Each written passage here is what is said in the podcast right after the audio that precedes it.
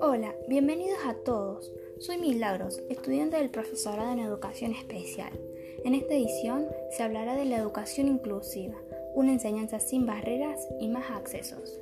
Este es un podcast en el que compartiremos información y nos enfocaremos en lo que es la inclusión educativa en las escuelas, cómo hacer para promoverla y hacerla realidad. ¿Por qué quiero hablarles sobre esta temática? Porque hoy, mirando las noticias, pasaron una en la cual se redacta una historia de exclusión, de familias sin vacantes en las escuelas para sus hijos con discapacidad.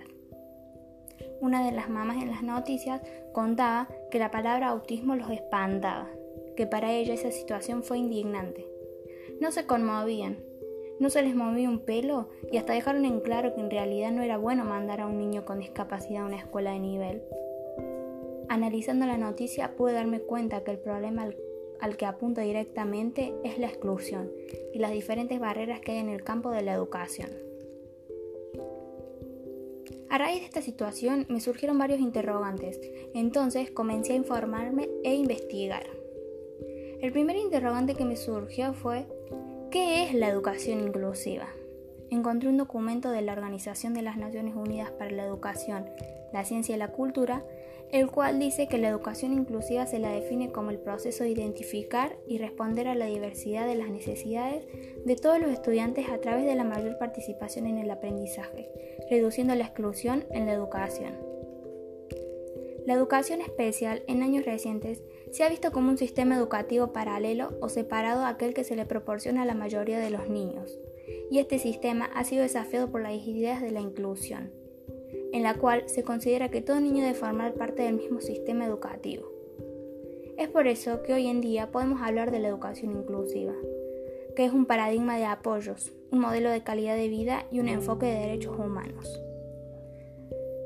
Dentro de este paradigma de apoyos se considera la discapacidad como el resultado de un mal ajuste entre las posibilidades de la persona y las demandas del entorno. Entonces esto a mí me lleva a pensar y a hablar de las barreras y la accesibilidad. Las barreras y la accesibilidad son dos conceptos antagónicos, dos conceptos opuestos, dos conceptos relacionados, porque uno es cuando no es el otro. Una barrera es un obstáculo, una traba, un impedimento. Estas barreras pueden ir desde lo actitudinal, metodológico, organizativo, didáctico, social, político y cultural. Entonces, podemos pensar que eliminando las barreras garantizamos la accesibilidad?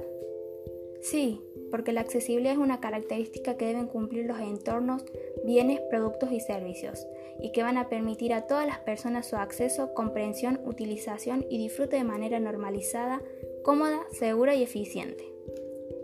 Otro interrogante que me surgió es, ¿cuáles son los pasos que nos conducen a alcanzar la educación inclusiva? Como primer paso, hay que cambiar las leyes, políticas o prácticas que excluyen a los niños de la escuela a causa de su discapacidad.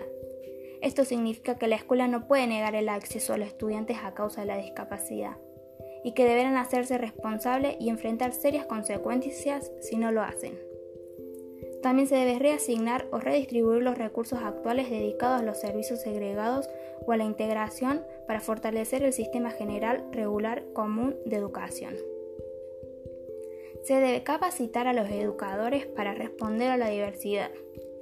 Esto significa que se deben adoptar nuevas prácticas de enseñanza que estimulen el aprendizaje cooperativo y la tutoría entre pares, que reconozcan los distintos estilos de aprendizaje que requieren una instrucción diferenciada, que fomenten el respeto por la diversidad y una cultura inclusiva, y que promuevan la adopción de abordajes colaborativos entre los docentes. También se debe implementar el diseño universal para el aprendizaje, el cual es un enfoque didáctico que pretende aplicar los principios del diseño universal al diseño del currículum de los diferentes niveles educativos.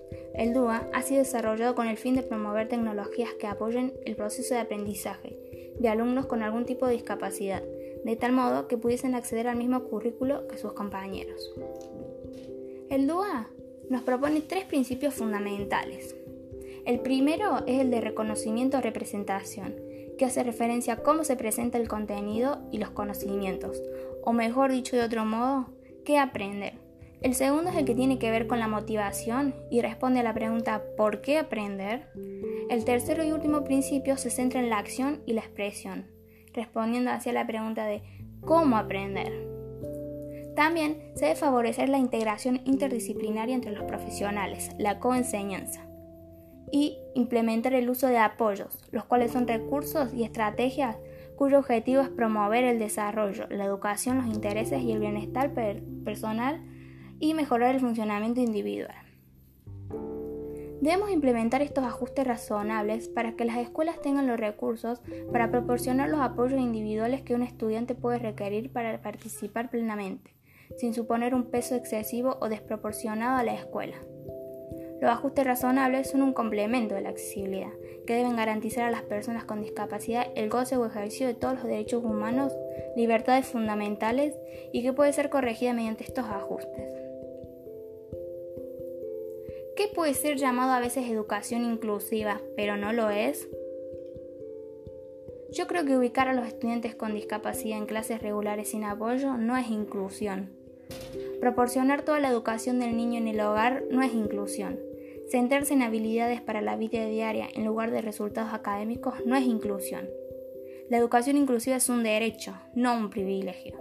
Y al hablar de derechos, no debemos olvidar que existen marcos legales que respaldan la educación inclusiva, como la Convención Internacional de las Personas con Discapacidad, que en su artículo 24 los Estados partes nos aseguran que las personas con discapacidad tengan acceso general a la educación durante toda la vida sin discriminación y en igualdad de condiciones con los demás. La Ley de Educación Nacional 26.206, que en su artículo 11, inciso N, se debe brindar a las personas con discapacidad temporales o permanentes una propuesta pedagógica que les permita el máximo desarrollo de sus posibilidades, la integración y el pleno ejercicio de sus derechos. La resolución 311, que en su artículo 1, el sistema educativo asegura el apoyo necesario para el acompañamiento de las trayectorias escolares de los estudiantes con discapacidad en caso de que lo requieran, a partir de un trabajo corresponsable entre los niveles y las modalidades.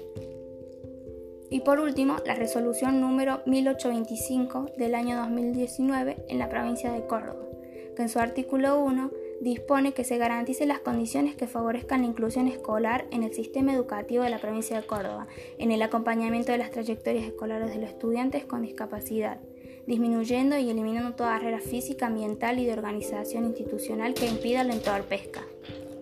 ¿Qué quiero transmitirles al nombrar estos marcos legales? Que el objetivo que se quiere lograr es garantizar una educación inclusiva, equitativa y de calidad para todos los estudiantes y promover oportunidades de aprendizaje a lo largo de toda la vida. Si la mirada sigue puesta únicamente en las barreras personales, seguiremos centrados en el modelo del déficit. Si seguimos considerando que es la persona la que debe adaptarse al entorno, la que tiene las barreras, y no el entorno el que debe transformarse, hacerse accesible, seguiremos anclados y seguiremos transitando con despropósito entre la integración y la inclusión.